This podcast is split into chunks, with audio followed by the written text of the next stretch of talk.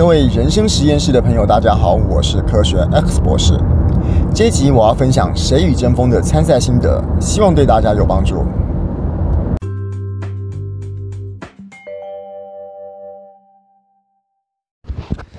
在感动的这一集里面，我讲了这个我跟阿星之间打这个布丁狗电动玩具的故事，但事实上我还有准备另外一个没有用到的稿子，我现在想要把它记录一下。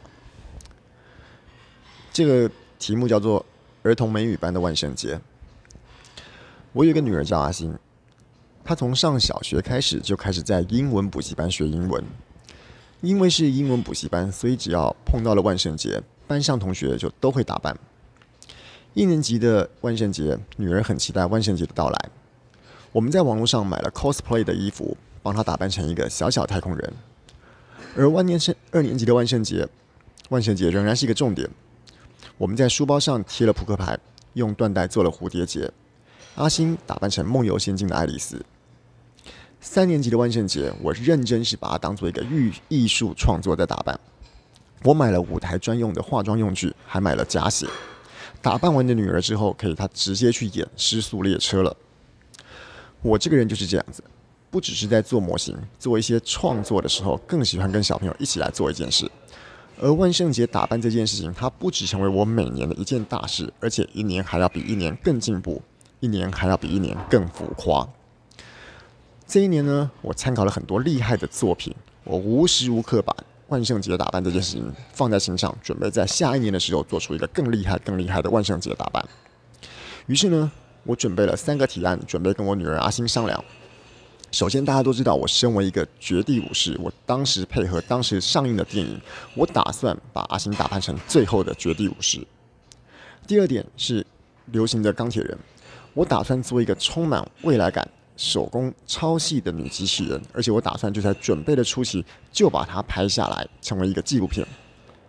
最后的重点呢，我仍然是放在这个特效化妆，我准备把它打扮成一个每个人都一定要来跟她拍照的外星人小女孩。而随着万圣节越来越接近，我也越来越兴奋。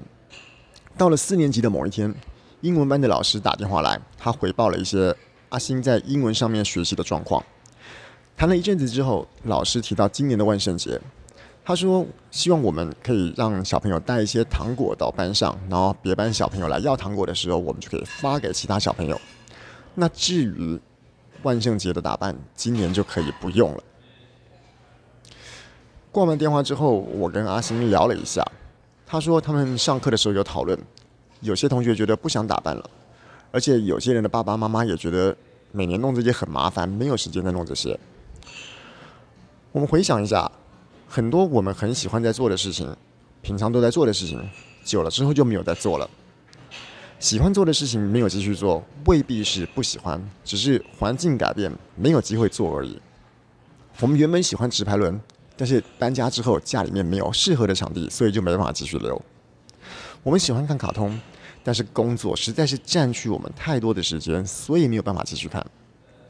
我喜欢做模型，可是模型做一做之后，真的没有地方放，所以没有办法继续做。但是人生就是很奇妙，很久没有做的事情，有一天你又想要重新体会；很久没有做的事情，机会来了，你就会跃跃欲试。就像国中的时候，觉得上台唱歌很无聊，可是到了大学，你却拼命的想要在同学面前表现。我们也曾经觉得露营烤肉很麻烦，但是现在却为了露营烤肉，你却愿意排队。而我们原本是不是也曾经排斥抛头露面？但是现在上节目参加比赛，只是为了争取更多抛头露面的机会。而这个时候，我们会为了那件事情，再一次播出时间，付出更多的代价。只愿了，只愿意，只为了可以再一次做那件事情。英文班的小朋友现在不想要在万圣节打扮，但是不代表永远都不会再想要万圣节打扮。我说完之后，我女儿阿星大概知道我的意思。她问我说：“如果很久之后有一天，她又想要做万圣节打扮怎么办？”那一天，或许是她高中时候最后一次万圣节。那一天。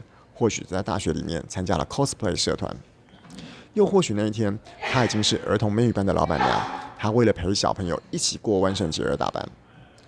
我说，那等到那一天，我再帮你打扮就好了。